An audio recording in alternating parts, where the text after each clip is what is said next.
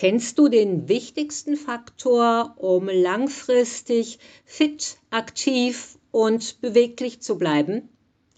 Es ist deine Einstellung zum Fitnesstraining.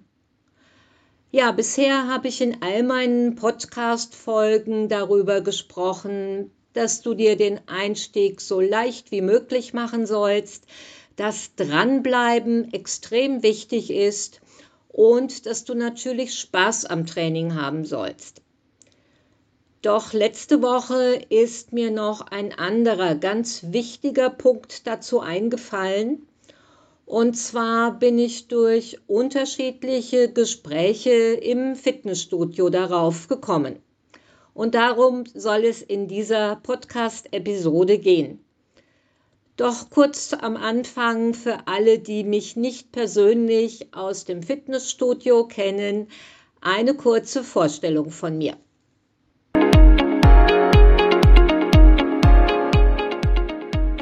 Willkommen zum Podcast Gesund und fit älter werden.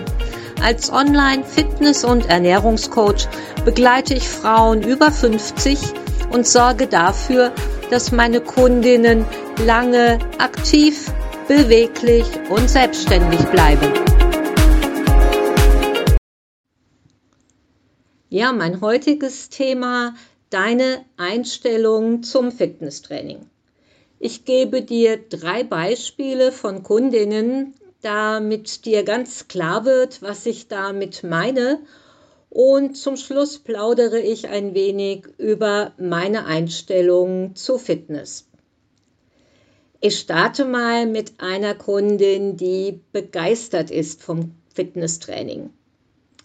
Und zwar kam es letztens im Studio zu einem Gespräch. Die Kundin war gerade beim Aufwärmen auf dem Fahrrad und erzählte, dass sie diese Woche schon wirklich mehrfach zum Training da war und ganz stolz darauf ist, dass sie regelmäßig trainiert und dass es ihr dabei so gut geht.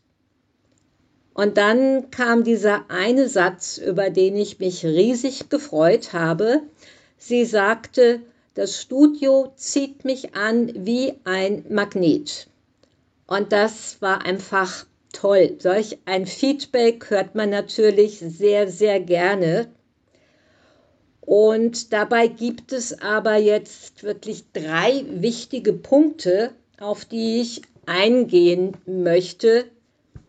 Und zwar als erstes, die Kundin fühlt sich einfach wohl im Studio und das ist eine sehr, sehr wichtige Voraussetzung, um langfristig an etwas dran zu bleiben. Du musst dich im Studio, in der Umgebung mit deinen Mitstreitern zusammen wohlfühlen. Und der zweite Punkt, die Kundin ist schon so lange dabei, regelmäßig dabei, dass das Training sich auch positiv auswirken konnte. Denn es ist nun mal klar, positive Veränderungen passieren nicht über Nacht, sondern ja, du musst der Geschichte Fitness schon ein wenig Zeit geben, um wirklich von den positiven Dingen auch profitieren zu können. Und der dritte sehr, sehr wichtige Punkt ist, dass das Fitnesstraining eine hohe Priorität bei ihr hat. Und jetzt ist es wirklich so, ich weiß, dass die gesundheitliche Situation dieser Kundin alles andere als leicht ist und dass es ihr häufig sehr, sehr schwer fällt, zum Training zu kommen. Und sie rappelt sich aber trotzdem auf und meistens fühlt sie sich wirklich anschließend besser. Und es ist einfach toll, wenn ich immer ihre strahlend gute Laune sehe, wenn sie ins Training kommt und wenn sie regelmäßig kommt und dann auch noch berichtet, dass das Studio sie anzieht wie ein Magnet, dann freue ich mich einfach riesig darüber und ich bewundere diese Kundin wirklich absolut. Bei einem anderen Gespräch im Studio kam eine etwas andere Einstellung zum Training heraus. Und zwar hatte diese Kundin mir bei Beginn des Trainings erzählt, dass sie Osteoporose habe und jetzt recht vorsichtig sein müsste. Gut, ich versuchte ihr zu vermitteln, dass wirklich Muskelaufbautraining für Frauen und bei Osteoporose extrem wichtig ist. Und nach Beendigung des Trainings hat sie sich kurz mit einer anderen Kundin unterhalten, die sie fragte, sehen wir uns am Mittwoch, kommst du Mittwoch auch wieder zum Training? Und die Antwort war dann, ja, mal sehen, geplant ist es, geplant ist es, aber ich habe vormittags so viele Termine, da klappt es auf keinen Fall, vielleicht Nachmittag, ich mache mir da einfach keinen Stress.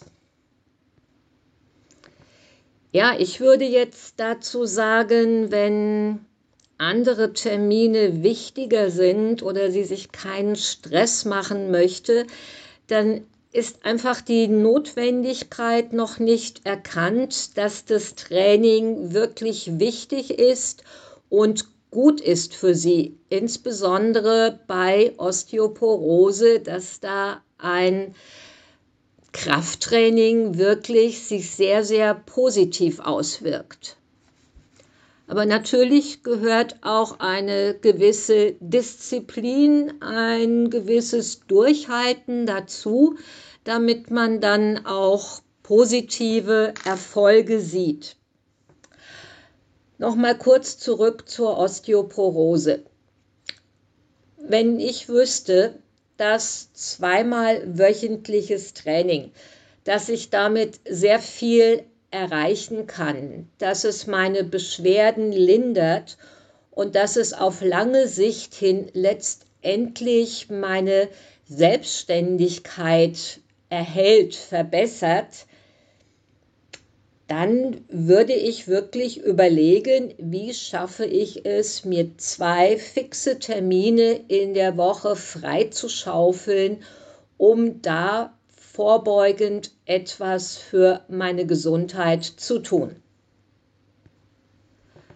Mein drittes Beispiel ist schon ein wenig länger her.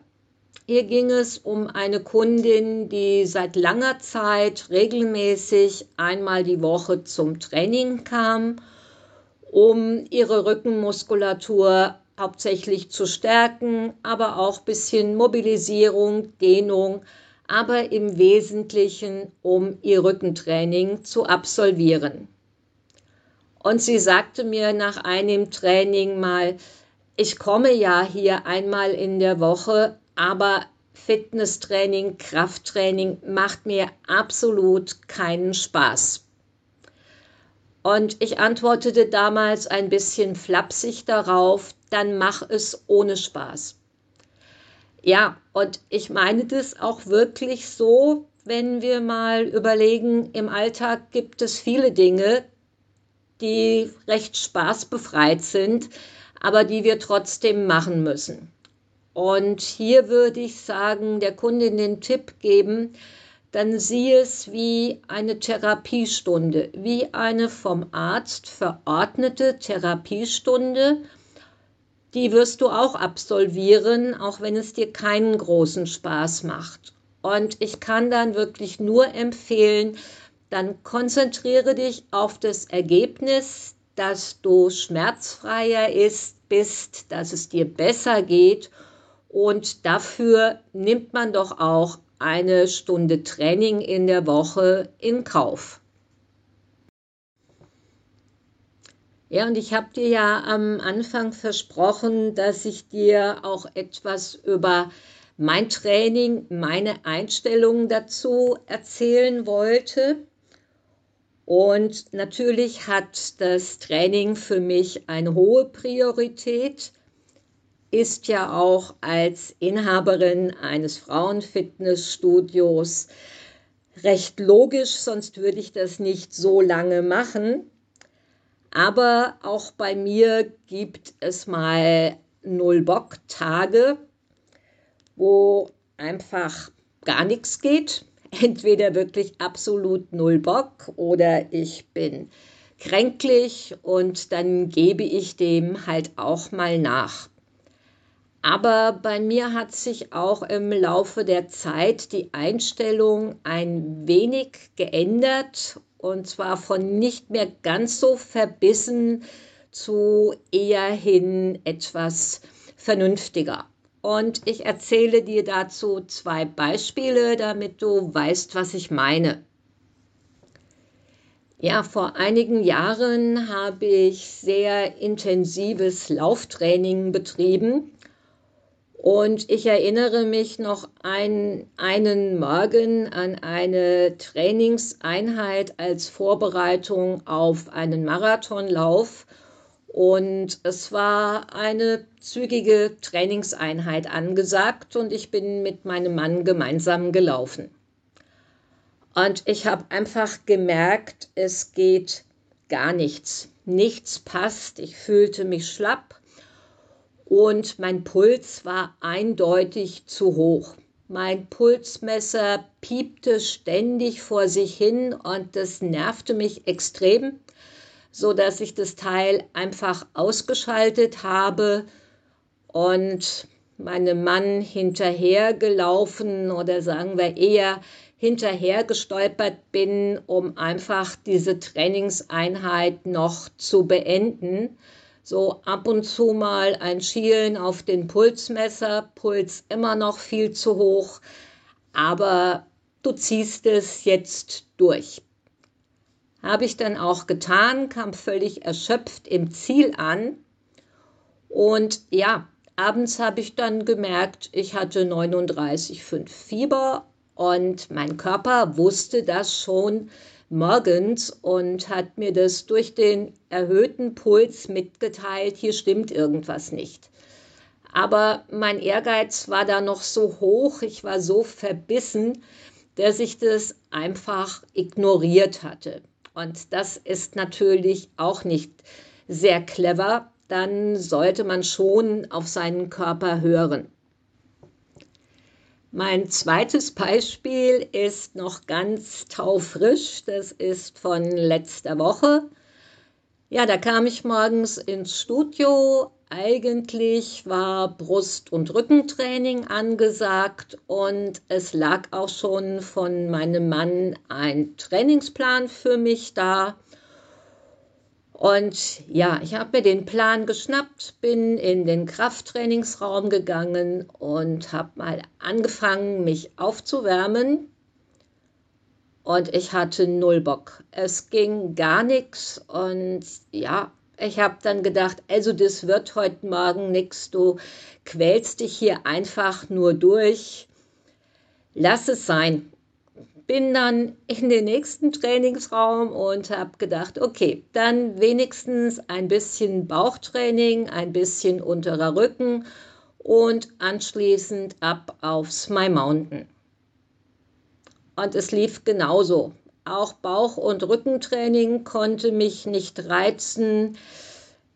Ich bin dann noch zum Ausdauertrainingsraum gegangen und habe mein My Mountain Programm gestartet und nach fünf Minuten frustriert abgebrochen, was mir eigentlich sonst so gut wie nie passiert. Aber diesen Morgen ging einfach nichts. Aus welchen Gründen auch immer, das Training hätte nicht funktioniert.